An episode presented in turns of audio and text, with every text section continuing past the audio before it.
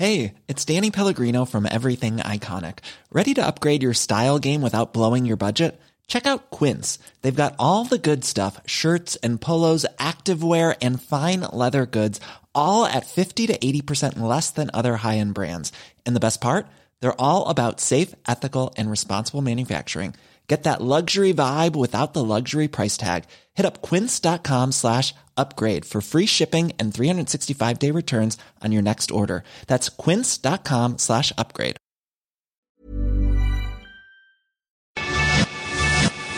Te lo cuento, te lo cuento. Tu dosis diaria de noticias. Muy buen día tengan todos y todas, bienvenidos a su dosis diaria de noticias con Te lo cuento. Soy Laura Gudiño y comenzamos. Nos dejaron en ascuas, pero bien felices. En el primer día de discusiones, ocho ministros de la Suprema Corte expresaron su intención de declarar inconstitucional la criminalización del aborto en Coahuila. Por si no sabías, el artículo 196 del Código Penal del Estado de Coahuila establece que la mujer que voluntariamente practique su aborto o todo aquel que le ayude a una mujer a abortar podría pasar de uno a tres años en la cárcel. Por eso, desde el 2017, la entonces Procuraduría General de la República promovió una acción de inconstitucionalidad contra esta ley, cuestión que finalmente fue discutida ayer en el Pleno de la Suprema Corte de Justicia de la Nación. ¿Y a qué decisión llegaron? El proyecto fue realizado por el ministro Luis María Aguilar, quien argumentó que el centro de su ponencia era defender el derecho de las mujeres a decidir libremente sobre su vida sin que sus decisiones sean sancionadas. El proyecto fue apoyado ampliamente por ocho ministros, entre ellos el presidente de la Corte, Arturo Saldívar, quien dijo que el aborto castiga a las mujeres más pobres, marginadas y discriminadas de México, y que condenar a las mujeres a la cárcel y a la clandestinidad no solamente es injusto, sino que es inconstitucional. Otros argumentos. Javier Lainez Potisek dijo que criminalizar el aborto es violencia de género, algo parecido a lo que sostuvo la ministra Norma Lucía Piña, quien aseguró que este tipo de legislaciones lo único que hacen es castigar la conducta sexual de la mujer. Aún faltan tres ministros de dar su postura sobre el proyecto, algo que sucederá el día de hoy. Pero de todas maneras, con los ocho ministros que ya dieron su visto bueno hacia el proyecto, lo más probable es que se declare la inconstitucionalidad de la ley coahuilense. Bajo advertencia no hay engaño. Intelectuales, expresidentes y políticos firmaron una carta para alertar sobre un posible golpe a la democracia de Jair Bolsonaro en las manifestaciones de hoy. Hoy, 7 de septiembre, Brasil celebra el 199 aniversario de su independencia. Para conmemorar la fecha, el presidente Jair Bolsonaro ha estado alentando una serie de manifestaciones en Brasilia y Sao Paulo, aunque muchos creen que más que movilizaciones pacíficas podrían convertirse en ataques como el que vivió el Capitolio de Washington el pasado 6 de enero. Por eso, un grupo de personalidades como José Luis Rodríguez Zapatero, expresidente del gobierno español, Ernesto Samper, expresidente de Colombia, Fernando Lugo, expresidente de Paraguay, Rafael Correa, expresidente de Ecuador, Jeremy Corbyn, ex líder laborista británico, o el filósofo Noam Chomsky, firmaron una carta ayer expresando su preocupación por un posible golpe de Estado contra la tercer mayor democracia del mundo. Según los firmantes, Bolsonaro se ha aliado con supremacistas blancos, policías militares y agentes del gobierno para atacar al Congreso y a la Suprema Corte, dos instituciones que han sido un contrapeso importante a su gobierno. Lo que es un hecho es que nadie sabe qué ocurrirá, pero hoy las cosas estarán candentes en Brasil cuentos cortos. Por si le faltaba drama al Tribunal Electoral, ayer se conoció que uno de sus funcionarios fue detenido por tráfico de migrantes. Ay, en medio del caos por los operativos contra las caravanas migrantes en Chiapas, la Secretaría de Seguridad y Protección Ciudadana Estatal detuvo a Eugenio Eduardo Sánchez López, secretario de apoyo del expresidente del Tribunal Electoral, José Luis Vargas Valdés, quien fue detenido en flagrancia por transportar ilegalmente a 13 migrantes guatemaltecos a bordo de un autobús. Pero como los migrantes decidieron no interponer ninguna denuncia, Sánchez fue liberado tiempo después. Por lo pronto, la oficina del magistrado Vargas lamentó la confusión. Los compas que tuvieron un fin de semana lleno de adrenalina fueron Carlos Slim y López Obrador durante la gira para evaluar los avances del tren Maya. El presidente se tomó un tiempito durante la mañanera de ayer para platicar la hazaña que compartió junto con el magnate hombre de negocios dueño de media Ciudad de México. Pero pues, ¿que se echaron del paracaídas? Mm, no, pero casi porque los pilotos tuvieron que maniobrar el helicóptero en el que volaban para evitar atorarse en una tormenta al sobrevolar Campeche. La construcción del tramo a partir de Campeche le corresponde a Grupo Carso, por eso Slim andaba por allá.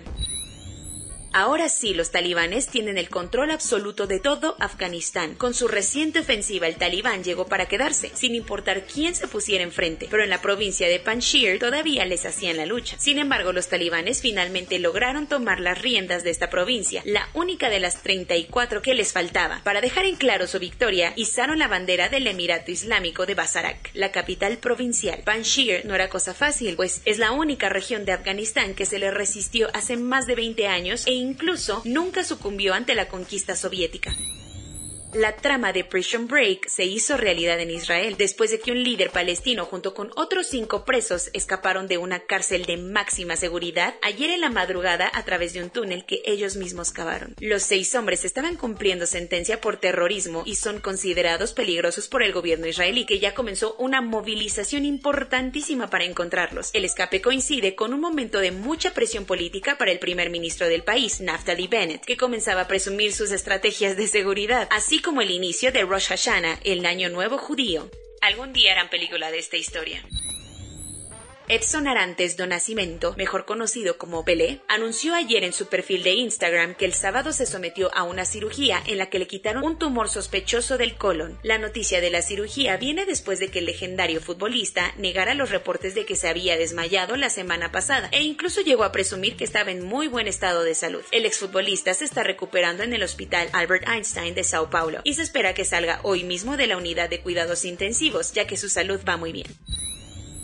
El galán del cine francés Jean-Paul Belmondo falleció ayer a los 80 años de edad. El actor parisino no planeaba dedicarse al cine originalmente. De hecho, pretendió ser boxeador y al no triunfar en el deporte decidió probar suerte frente a las cámaras. A lo largo de su trayectoria participó en 80 películas e incluso fundó su propia casa productora llamada Cerito. El ícono de la Nouvelle Vague del cine francés alcanzó el estrellato gracias a su rol en la película A Bout de Souffle de Jean-Luc Godard en 1959 y de ahí nada lo detuvo hasta su muerte. ¿Quién fuera él? Corona News. En México, el número total de vacunas puestas es de 87.224.714. El número de personas vacunadas con esquema completo es de 35.813.552. Esto representa el 40.02 de la población mayor a los 18 años. Los estudiantes de la UNAM podrán volver a clases presenciales de manera escalonada ahora que la Ciudad de México pasó a semáforo amarillo. Tras más de un año con las bocinas apagadas y las puertas cerradas, los antros, bares y discotecas podrán abrir nuevamente en la Ciudad de México con un aforo del 50% de capacidad. Hoy comienza la aplicación de las segundas dosis en seis alcaldías para los cuarentones de la capital. Acapulco se está preparando para el puente de septiembre con un incremento del 50% en el aforo de hoteles y playas, así como una extensión del horario hasta las 20 horas para bares y centros nocturnos con espacios abiertos. Durante octubre de 2020, varios trabajadores de la salud participaron en un taller de literatura y poesía organizado por la Dirección de Literatura y Fomento a la Lectura de la UNAM, en la cual relataron sus vivencias de la pandemia. Casi un año después, el libro titulado Primera línea, crónicas y poemas escritos por personal de la salud acaba de ser publicado. Las estrictas medidas aplicadas en Nueva Zelanda parecen estar rindiendo frutos ahora que los casos por fin comenzaron a disminuir, por lo que algunas restricciones se comenzarán a levantar. La industria hotelera y las aerolíneas esperaban con ansias que este otoño mejorara el panorama económico relacionado con los viajes de negocio, pero la mayoría de las empresas han decidido continuar sin realizar viajes de trabajo por miedo a tener nuevos contagios. Vacunación y vacunación. Ese es el plan ideal para miles de personas provenientes de Asia que están aprovechando el turismo de vacunación en la isla Guam de Micronesia, perteneciente a Estados Unidos. En Brasil se suspendió la aplicación de más de 12 millones de vacunas Sinovac tras enterarse que fueron envasadas en una planta no autorizada. El grupo farmacéutico chino Sinopharm buscará crear su propia vacuna tipo mRNA después de que varios estudios han demostrado que este tipo genera anticuerpos más duraderos que las de adenovirus. Soy Laura Gudiño y esa fue su dosis diaria de noticias. Que tengan un lindo día. Hasta mañana. Cuídense mucho.